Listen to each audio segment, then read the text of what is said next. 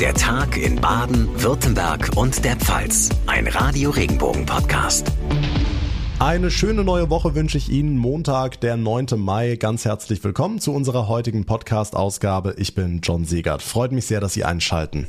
Auf diese Rede hat die Welt wochenlang gewartet. Putins Ansprache heute bei der Militärparade zum Jahrestag des Sieges über Nazi-Deutschland. Was haben wir da im Vorfeld nicht alles an Gerüchten gehört? Generalmobilmachung, offizielle Kriegserklärung und dann nichts. Mareike Makosch aus den Radio Regenbogen Nachrichten.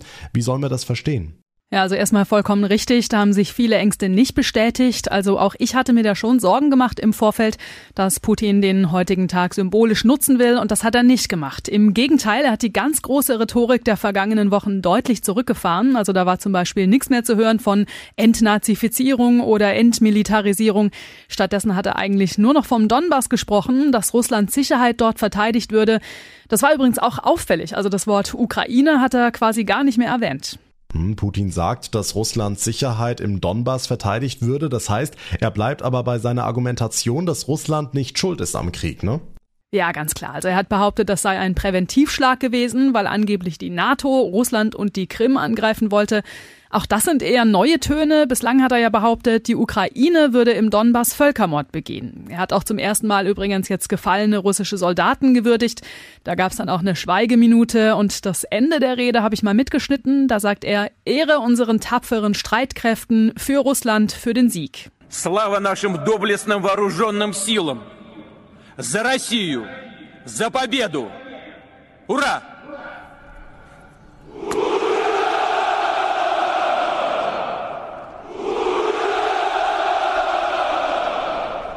Da kriegt man schon irgendwie Gänsehaut.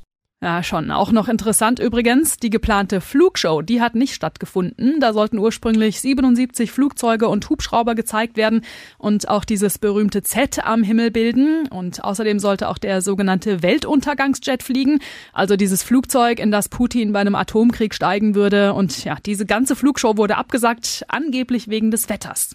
Also Putins Rede zum Jahrestag des Sieges über Nazi-Deutschland deutlich zahmer, als wir befürchtet hatten, aber wer weiß schon, was das heißt. Dankeschön, Mareike Makosch.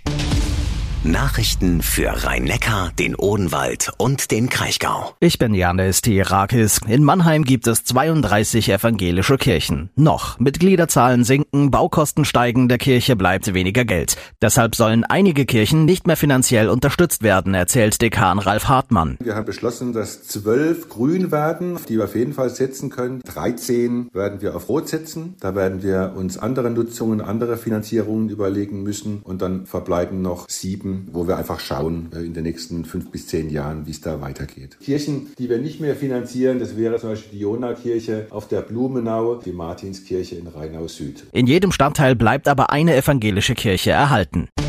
Nachrichten für die Region Karlsruhe, die Ortenau und den Nordschwarzwald. Ich bin Lars Bösner. Schlendern, schlemmen und genießen konnten die Karlsruher am Wochenende beim Fest der Sinne. Traditionell wurde dafür die Innenstadt mit XXL-Blumen geschmückt. Nach zwei Jahren Pandemie hat das Event den Besuchern gut getan. Man steht zusammen, man sitzt zusammen, man trinkt zusammen. Einfach nur schön, tut der Seele gut. Komplett überzeugt von der Stadt. Tolle Stadt, tolles Wetter, tolle Leute. Es ist halt ein mega Input, weil so viele Menschen da sind. Alle wollen raus. Noch ein bisschen beängstigend, so nach Corona. Entspannte Stimmung, viel besseres Wetter wie aus der Ulmer Ecke, wo wir herkommen. Wir haben unsere Tochter zum Studieren hierher geschickt, damit wir auch einen Grund haben, öfters hierher zu kommen. Bis Ende der Woche hat die Spargel- und Erdbeergenussinsel noch geöffnet. Nachrichten für den Breisgau, den Südschwarzwald und das Dreiländereck. Ich bin Tanja Burger. Ab heute bis voraussichtlich Ende Mai wird der Autobahnzubringer Freiburg Nord voll gesperrt, denn dieser muss saniert werden. Betroffen ist also die B294 ab den Auffahrten Höhe Gundelfingen bis zur Anschlussstelle Nord. Tiefbauamtsleiter Frank Ückermann. Also das Regierungspräsidium saniert den Zubringer vom Norden. Das heißt, er ist gesperrt für die Zufahrt in die Stadt. Alle Verkehrsteilnehmer von der Autobahn müssen dann über den Zubringer Mitte runter. Das haben wir in Absprache mit dem RP so gelegt, dass es in einem dieser Monate ist, wo wir keine Einschränkung auf der B31 haben, weil da wird es erhöhten Verkehr auf dieser Achse geben. Die Kosten für die Sanierung belaufen sich auf rund 800.000 Euro. Gestern Abend hat Mannheim eine ganz besondere Veranstaltung erlebt. Auf dem Schlosshof fand Sound of Peace statt. Eine Kundgebung mit Reden und vielen Musikern aus der ganzen Welt. super Idee, super Grundgebung. Die Musik passt halt da rein zu diesem Sound of Peace. Finde die mega interessant, informativ, obwohl es sehr traurig ist, kommt ein gewisser Esprit rüber, eine gewisse Fröhlichkeit. Weitermachen, nicht aufhören, nicht aufgeben. Ist nochmal ein schönes Gefühl, dass so viele Leute für den Frieden stehen. Wer da war, war begeistert, insbesondere von der Mischung. Unterschiedlichste Musik, persönliche Berichte aus der Ukraine und Statements wie die von Vitali Klitschko, dem Bürgermeister von Kiew. Sound of Peace in Mannheim, das war ein Zeichen für Demokratie, Menschenrechte und den Frieden weltweit. Es war Unterstützung für die Menschen in der Ukraine. Unser Reporter Ralf Mehlhorn war am Abend vor dem Schloss. Ralf, wie hast du Sound of Peace erlebt?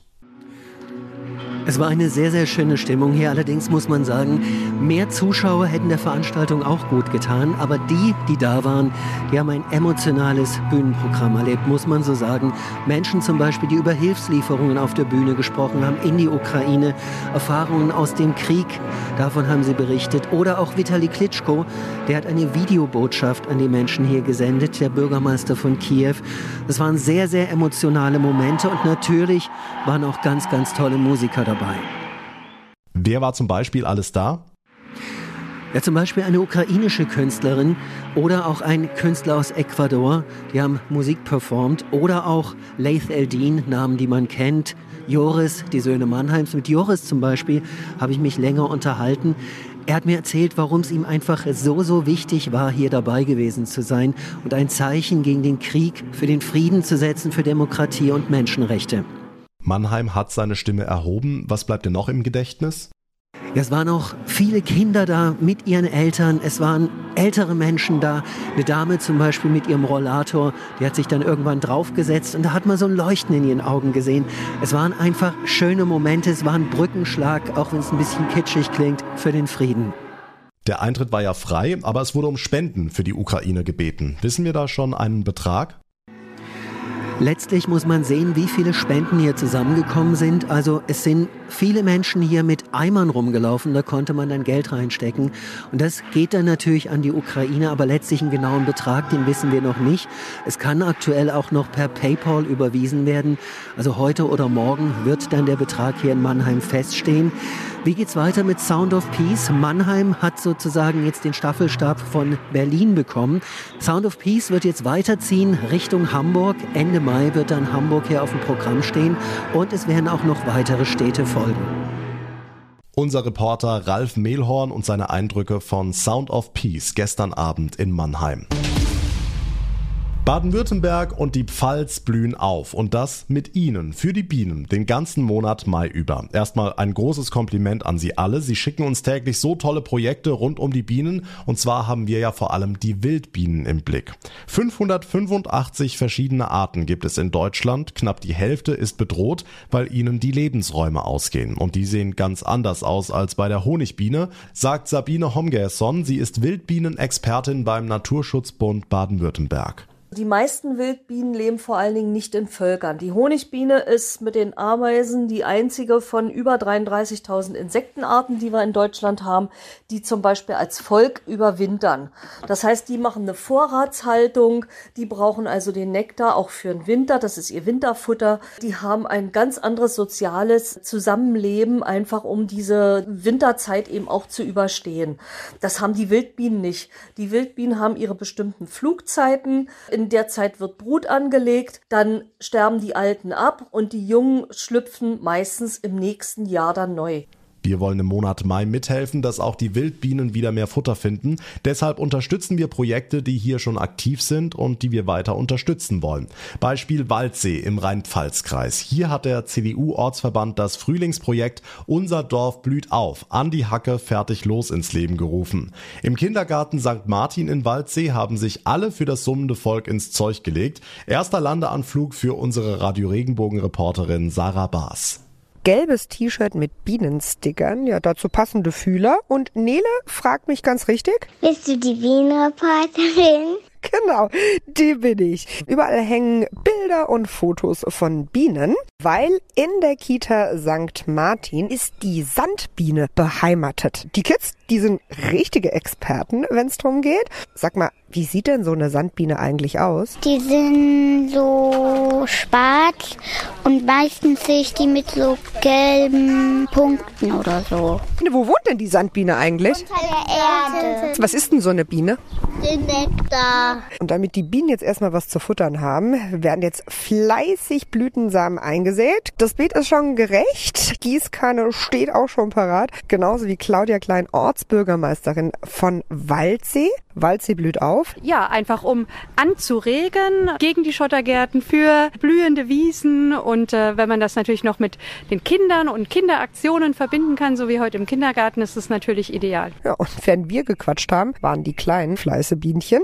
Also Blütensamen sind im Beet und zur Verabschiedung krieg ich jetzt sogar noch einen Song. Und diese Biene, die ich meine, nennt sich Maya. Eine freche, schlaue Biene. Das ist schon süß, wenn die Kleinen da rumträllern. Wir geben Bienen ein Zuhause. Sie melden sich wie unsere Kindergartenkinder aus Waldsee bei uns und mit ein bisschen Glück kommt unsere Bienenreporterin auch bei Ihnen vorbei mit allem, was Sie dafür brauchen. Infos und Anmeldung auf regenbogen.de. Und das war's für heute hier im Podcast. Ich würde mich sehr freuen, wenn Sie uns eine kurze Bewertung hinterlassen, zum Beispiel bei Spotify oder Apple Podcasts und wenn Sie uns abonnieren, uns folgen. Das geht auf jeder Plattform, dann verpassen Sie keine Ausgabe mehr. Mein Name ist John Segert. Ich bedanke mich ganz herzlich für Ihre Aufmerksamkeit und Ihr Interesse. Wir hören uns dann morgen Nachmittag in der nächsten Folge wieder. Bis dahin eine gute Zeit, einen schönen Abend und bis morgen. Tschüss.